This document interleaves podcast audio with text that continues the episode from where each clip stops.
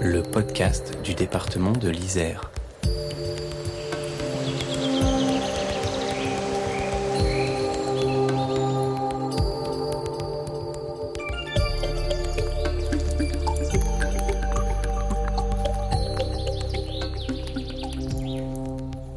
Observer une libellule, repérer une orchidée ou encore scruter la géologie d'un lieu ou connaître son histoire. Chaque année, des animateurs du département nous font découvrir gratuitement cette magie de la nature dans les espaces naturels sensibles de l'Isère. Béatrice Grelot, docteur en géographie et en sciences de la communication, a développé des jeux pour pénétrer de façon encore plus ludique dans ses secrets. Belvédère l'a rencontré.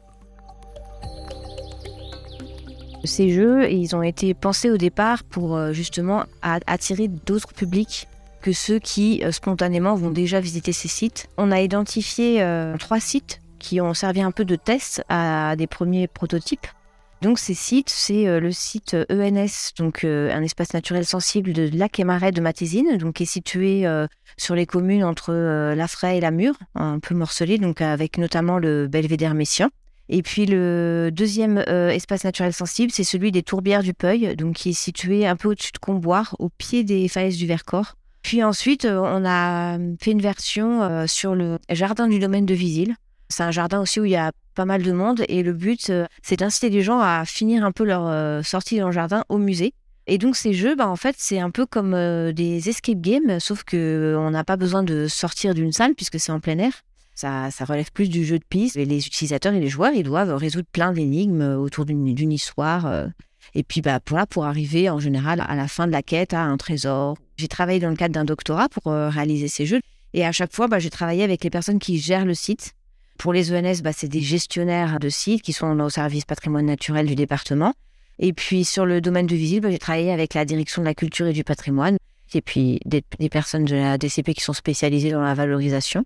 On a aussi travaillé un petit peu avec les animateurs nature, donc qui sont des personnes qui viennent faire des animations tout au long de l'été sur le site ENS pour leur faire un petit peu euh, appréhender ce type d'outils pour lesquels ils n'étaient pas forcément très euh, enclins à participer au départ parce que c'était justement des outils très alternatifs qu'ils n'avaient pas l'habitude d'utiliser. Et puis finalement, en travaillant avec eux, on a mis en place, donc chaque été sur euh, les deux sites ENS, donc du Peuil et de la Matésine, il y a deux sessions d'organiser avec eux où ils jouent un peu le rôle d'un game master, donc ils jouent le jeu d'accompagner les gens. Donc c'est une version du jeu qui n'est pas 100% numérique, dans laquelle il y a aussi des petits coffres à manipuler pour que les gens aient ça. Ils ont une tablette à côté pour résoudre certaines énigmes et puis aussi pour avoir la possibilité de montrer des photos du site à d'autres périodes. Par exemple, le, site de Matésine en hiver n'a rien à voir avec celui qu'ils vont découvrir en été. Donc, c'est intéressant pour un animateur nature de montrer cette évolution-là, puisque eux ne sont là que pendant l'été. Comment avez-vous élaboré le scénario de ces jeux? Donc, on, s'est vraiment très imprégné de l'histoire du site, des éléments naturels, des éléments culturels, pour créer un scénario qui soit bien réaliste avec des personnages qui auraient pu exister, même si en pratique ils n'existent pas. Au départ, on a créé un seul jeu sur chaque site, et puis on s'est rendu compte que c'était quand même très compliqué de cibler tout le monde en termes d'âge en ayant un seul jeu, les enfants trouvaient certaines énigmes trop difficiles, puis les adultes pouvaient s'ennuyer. Donc finalement, on a créé deux versions sur chaque site avec une histoire différente à chaque fois.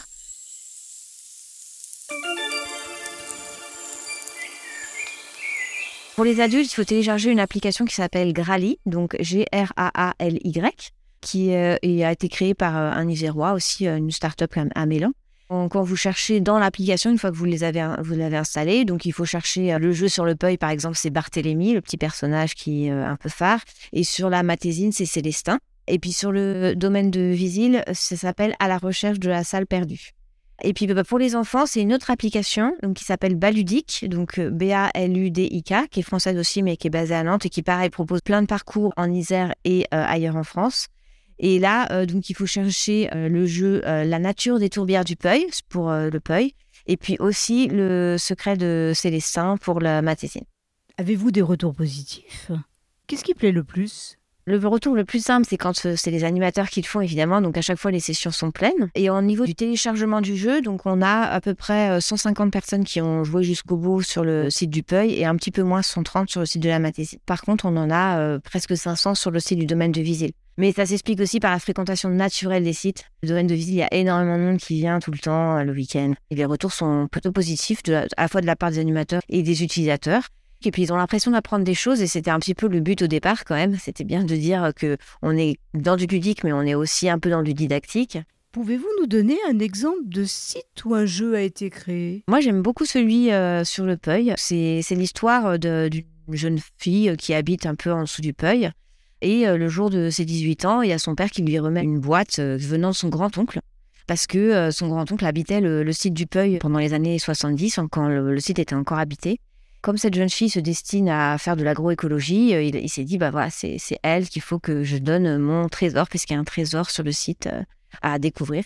Et donc, pour que ce soit quand même pas trop facile pour elle de découvrir le trésor, bah, il lui a préparé une petite machine un peu spéciale avec un jeu de piste. Et donc, le principe de la machine, c'est que il faut qu'elle trouve les bons codes à rentrer sur la machine. Et si elle trouve les bons codes, il y a une feuille qui sort de, cette machine et qui lui dit quoi faire. Donc, euh, c'est tout un système de codes à trouver et ensuite d'endroits à trouver. Puis à la fin, bah, il faut aller découvrir euh, quel est le trésor du Peuil. Alors, il paraît que l'espace naturel sensible du Peuil est un véritable petit paradis.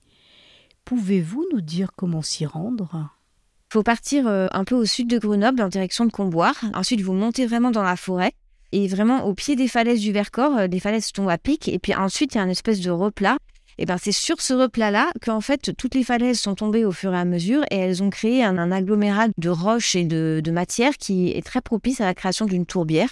Donc une tourbière, c'est une zone où il y a de l'eau qui stagne et donc une biodiversité très particulière qui se développe des plantes euh, carnivores, beaucoup de libellules. La tourbière en elle-même est protégée, hein, c'est-à-dire qu'il y a des barrières où on ne peut pas y aller. De toute façon, c'est dangereux parce que c'est un peu comme des sables mouvants, mais en herbe.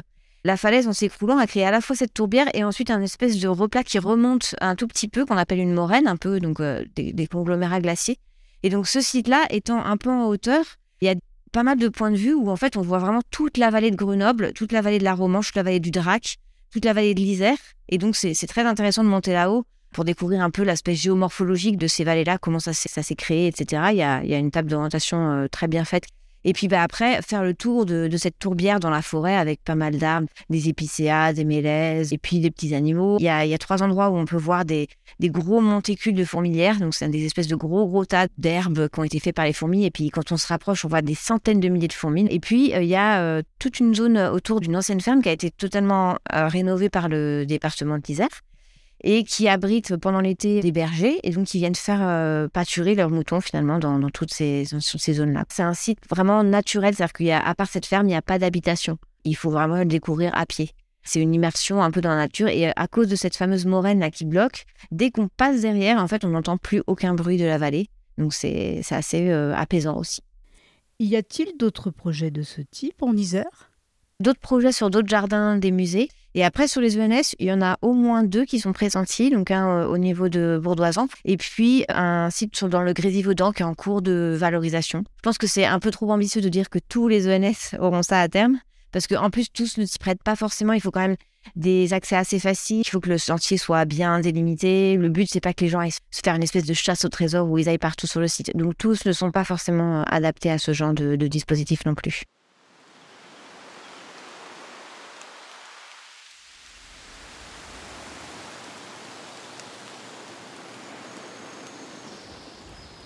Le jeu, c'est reconnu comme étant apportant des valeurs pédagogiques vraiment intéressantes. Aujourd'hui, il y a beaucoup d'enseignants ou même en université où on va utiliser cette approche ludique, c'est-à-dire des mécanismes qui appartiennent au jeu pour euh, faire apprendre euh, aux participants des éléments pas forcément très simples à appréhender. Des études ont montré que ça engendre plus de souvenirs, ça engendre plus de motivation aussi pour euh, enregistrer les apprentissages qu'on va, va apporter aux gens, plus qu'une finalement une information assez descendante comme on peut avoir dans des cours classiques. C'est aussi valable quand les animateurs nature font leurs animations. C'est que eux ils approchent donc aussi cette approche très ludique euh, où le but c'est de toucher, de sentir, d'interagir. Enfin Béatrice, en tant qu'amoureuse de la nature et de la montagne, vous avez sans doute un belvédère en Isère. Vous pouvez nous parler de cet endroit? Mon belvédère en hiver, en fait, c'est le vallon des Étançons, donc qui part de la Bérarde et qui monte vers euh, jusque la, la brèche de la Mève au pied de la falaise, donc en passant par le refuge du Châtellerault, puis ensuite tout, tout là-haut le refuge du promontoire. C'est un endroit auquel je, je suis vraiment montée souvent, que ce soit en hiver ou en été. Et c'est euh, un peu l'aspect sauvage par excellence de la montagne où euh, c'est pas la notion de s'imposer à nous, mais en tout cas, ça, ça impose le respect parce que bah, de toute façon, elle est toujours plus puissante que nous. Et voilà, Belvédère, le podcast qui donne la parole aux Iséroises et aux Isérois pas ordinaires, c'est fini pour aujourd'hui. Ce podcast a été réalisé par Annick Berlioz avec le concours de Véronique Granger pour la prise de son. Le mixage a été réalisé par Émilie Vadel du studio Scadi Co et la musique est signée Denis Morin de Vague Imaginaire. Si vous avez aimé, vous pouvez retrouver tous nos épisodes sur vos plateformes de podcast préférées. À très bientôt.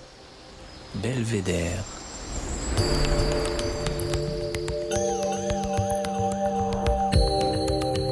Le podcast du département de l'Isère.